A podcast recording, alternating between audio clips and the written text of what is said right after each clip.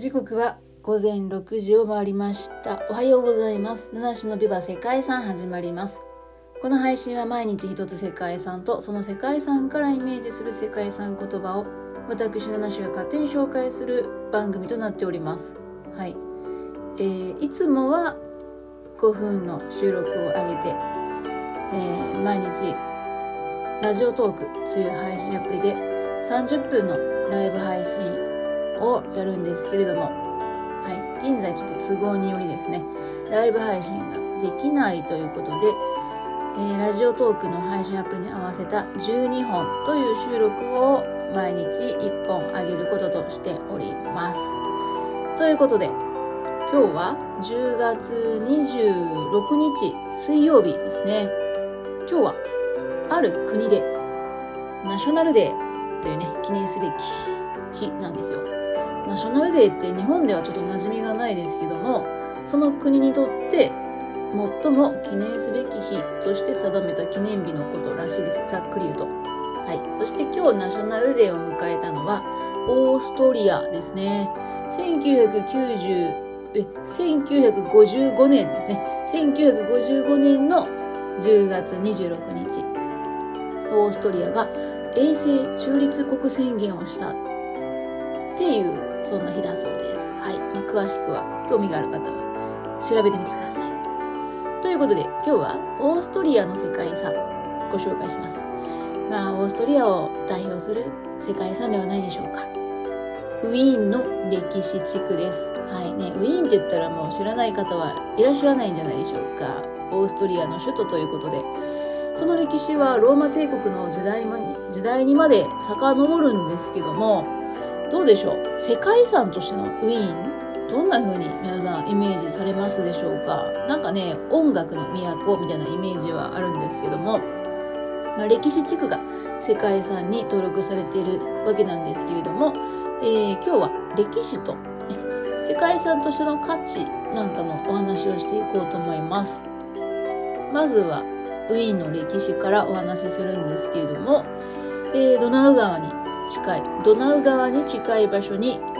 別の土地からやってきた人たちが集落を作りました。それがウィーンの起源とされるそうです。ざっくりしてますね。はい。この集落を紀元100年頃にローマ帝国が征服して、そこからローマ帝国の時代が長く続きました。だけどこのウィーンがですね、非常に華やかな街として栄えてくるのはもっと後で、13世紀にハプスブルク家がウィーンを都と定めてからだそうです。ハプスブルク家っていうのはね、めちゃくちゃ他の世界遺産とかにも登場する、まあ、人たちなんですけども、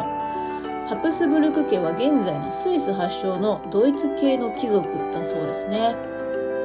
中世から20世紀の初頭まで中部ヨーロッパで強大な勢力を誇っていたそうです。ハプスブルク家の終焉は1914年に始まった第一次世界大戦でオーストリアが敗北した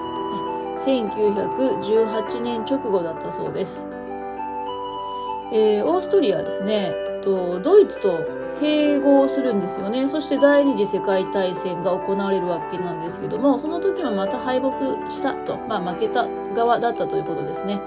で、えー、オーストリアの首都であるね、ウィーンは当時、米、英、フッソ4カ国の共同占領下に置かれたそうです。まあそういう時代も経て、1955年、オーストリアは主権国家として独立を、まあ、回復していきます。その後、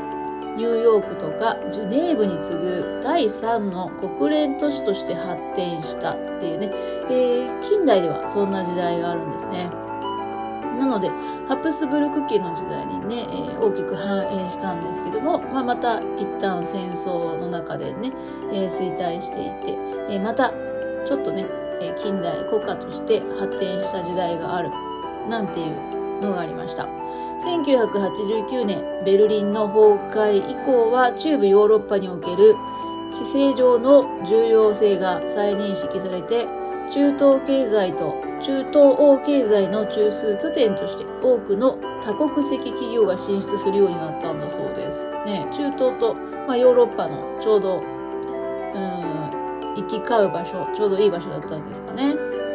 しまあ現在に至るっていうことなんですけど、今はね、まあ、どちらかというと観光地としてもね、よく知られているんじゃないでしょうか。まあ、経済の中心地っていうよりは、なんとなく歴史的な景観が素晴らしい街ということ、えー、そして、まあ、音楽の都としてね、訪れてみたいな、なんていうふうに思われるあ。日本人の感覚なのかもしれませんけどもね、そんな場所だと思います。はい。で、まあ歴史は分かったと。じゃあ世界遺産としてはどうなんですかということなんですけど、世界遺産としてはですね、大きく評価されている点が3つあるので、えー、一旦この後、ちょっと1曲聴いていただいて、それからご紹介しようと思います。それでは聴いていただきましょう。DJ スナメリで、ビバ世界遺産のテーマ、カッコカリ。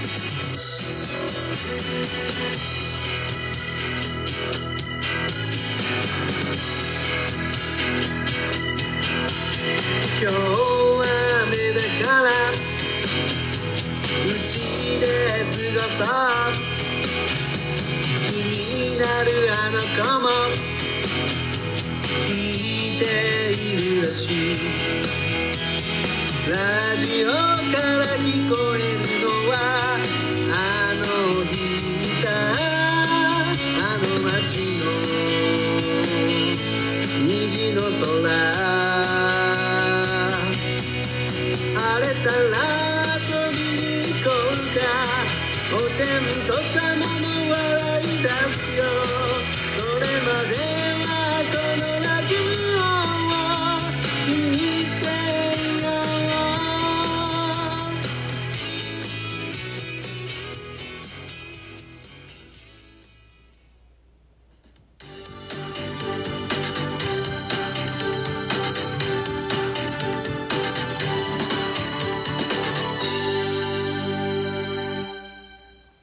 はい、ということで、後半に入っていきます。えー、もうこの曲聴き飽きたなってそろそろ思われるかもしれませんけども、この曲が流れている間ね、ちょっと私の休憩タイムとなっております。えー、12時間ね、ノーカットで喋り続けるとね、やっぱりちょっと疲れますので、ちょっと少しだけ休憩時間を設けておりますのでね、聞いていらっしゃる皆様も、ちょっとその時間休憩していただければと思います。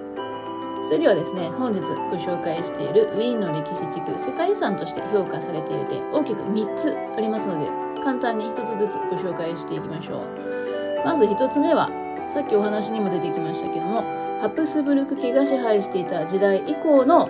優れた建造物群ですね。はい。12世紀から15世紀頃までに建てられた旧市街地中心部にある中世の修道院とか聖堂なんていうのがね、えー、見られる時代っていうのがあります。それはゴシック様式の聖シュテファン大聖堂やドイツ語圏最古の大学であるウィーン大学を代表とした、まあそんな建築があるね。12世紀から15世紀。そしてもう一つですね、その後の17世紀から18世紀にかけて作られたバロック様式の建造物というのもね、代表的な、えー、まあ、優れた建造物として挙げられるんですね。えー、例えば、ベルベデーレ宮殿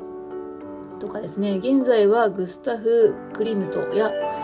エゴン・シーレらの絵画を収蔵するオーストリアギャラリーになっている、まあ、そんな場所がありますね。だから2つの時代に分けられる。そういうのがね、そういう時代背景がよく見えるっていうのも一つの価値だそうです。そして世界遺産の価値として評価されている点の2つ目が、19世紀の都市計画の成果ですね。だからハプスブルク家が繁栄した少し後のね、え、時代のお話です。19世紀半ばに都市改造計画で作られた近代建築なんてのも見られるんですね。旧市街の城壁跡にリンクシュトラーセと呼ばれる環状道路が施設されまして、その環状道路に沿ってゴシックリバイバル様式とかネオルネサンス様式の美術史美術館とか国立歌劇場などですね、新たな公共建設が行われたということ、公共建築が建設されたということなんですね。うん。だからまあ、その時代ごとの歴史を反映した非常にわかりやすい、そして、えー、やっぱ金持ちの国ですからね、金持ちだった国ですからね、素晴らしい代表的な建築があるっていうのが、まあ、大きく、えー、価値が認められてる。まあ今お話ししたのは2つですね。そして3つ目はですね、音楽の都としてヨーロッパ文化史上で重要な役割を果たした点です。歴史の解説の中であんまり出てこなかったんですけども、ウィーン古典派の三大巨匠と呼ばれるハイドン、発音違いますね。ハイドン、モーツァルト、ベートーベン、ねえー、そしてシューベルトやワグナーなどですね、名だたる音楽家たちが暮らしていた街でもあるんですね。で、今でも、ウィーンフルハー、あ、間違えた。ウィーンフィルハーモニー管弦楽団とか、ウィーン交響楽団といった有名な楽団も活動しておりますよね。ということで、そういう音楽の都としてもね、えー、まあ、昔から重要な場所だったっていうところも評価されているそうですよ。ということで、歴史的な街として評価もされてるんですけども、その一方で、都市開発による景観の悪化っていうのも問題視されていて、危機遺産リストにもね、登録されたりとかしてるんですけども。まあそんなウィンの歴史地区から連想する世界遺産言葉。それぞれの視点、それぞれの視点です。世界遺産としても、まあ、複数の視点から評価されていたり、